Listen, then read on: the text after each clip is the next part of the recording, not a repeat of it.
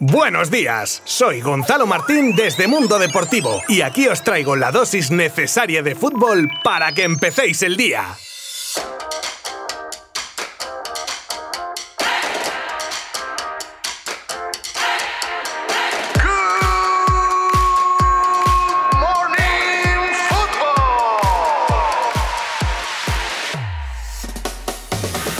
Pues nueva semanita de Champions y no podía empezar peor. El Atlético pierde en casa contra el Chelsea y se complica su clasificación. Ya lo que faltaba. Ver al Atleti superado en físico, en presión, en intensidad. Y no será que en general el fútbol español está pasando por un bajonazo como hacía mucho tiempo. A ver, perdón por el inciso, pero es que es una reflexión que me apetece lanzar al aire, sobre todo viendo los resultados de los grandes esta temporada en competiciones europeas. En fin, el Atleti cayó 0-1 ante el Chelsea, sí, 0-1, por si hay algún despistado, porque jugaba como local a pesar de que el partido era en Bucarest. Pero con el tema de las restricciones así en general con los ingleses, pues claro, tenían que jugar fuera de España. Y fue en un campo talismán hasta ayer para el Atleti, ya que allí conquistó una Europa League y le traía buenos recuerdos. Bueno, pues la balanza en el estadio vuelve a estar a cero con esta derrota. Un gol de Giroud que no marca muchos, pero cuando marca siempre son golazos, como este de chilena tras un rechazo que cayó dentro del área donde el killer francés remataba acrobáticamente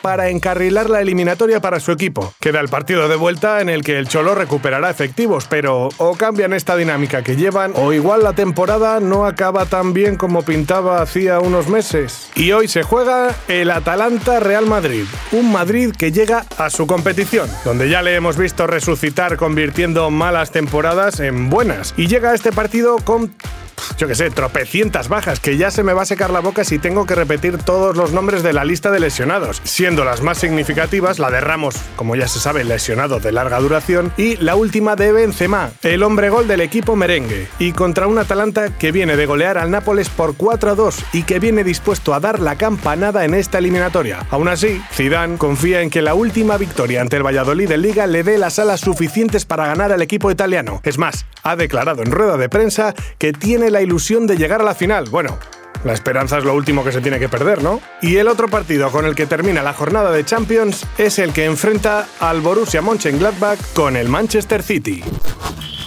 ¿Dónde acabará jugando Haaland? Su representante tiene algunas ideas. Parece que los nombres de Mbappé y Haaland empiezan a sonar ya y lo que te rondaré morena con vistas a la temporada que viene y en el caso del delantero del Dortmund es su representante, un viejo conocido como Mino Rayola, el que ya está poniendo en el escaparate a su representado y se ha soltado un buen speech en una televisión inglesa poniendo por las nubes a Haaland y terminando con la afirmación de que solo 10 equipos podrían pagar su fichaje. A ver, Traducción Rayola, Mundo de los Mortales, Mundo de los Mortales, Rayola. Que el que le quiera vaya preparando la pasta porque hay competencia y el precio barato, barato no creo que sea. Seguiremos informando. ¿Recuerdan a Julen Guerrero? Su hijo está triunfando en el juvenil del Real Madrid. Pues yo sí que recuerdo a Julen Guerrero, que ya tengo una edad. Igual no me lo notáis por mi juvenil voz, pero casi ya empiezo a ser un viejoven. Y por ejemplo, yo el recuerdo que tengo es el del muslo de Julen pisoteado por el ahora entrenador del Atlético de Madrid. A ver, yo era jovencillo y eso me traumatizó. El caso es que, cosas mías aparte, Guerrero ha sido santo y seña del Athletic y uno de los grandes del fútbol español. Y como de tal palo, tal astilla, su hijo John está tirando la puerta abajo con el juvenil B del Real Madrid, equipo de una categoría superior a la suya por edad y de la que es el segundo máximo goleador habiendo marcado en todos y cada uno de los ocho partidos que lleva disputados con su equipo.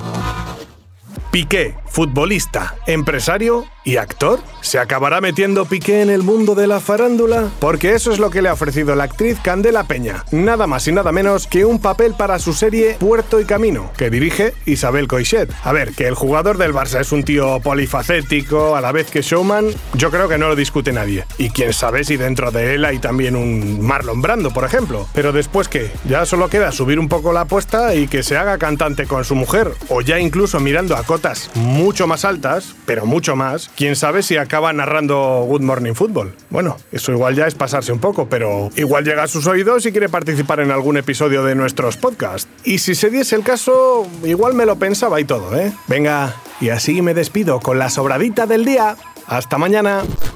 Mundo Deportivo te ha ofrecido Good Morning Football, la dosis necesaria de fútbol para comenzar el día.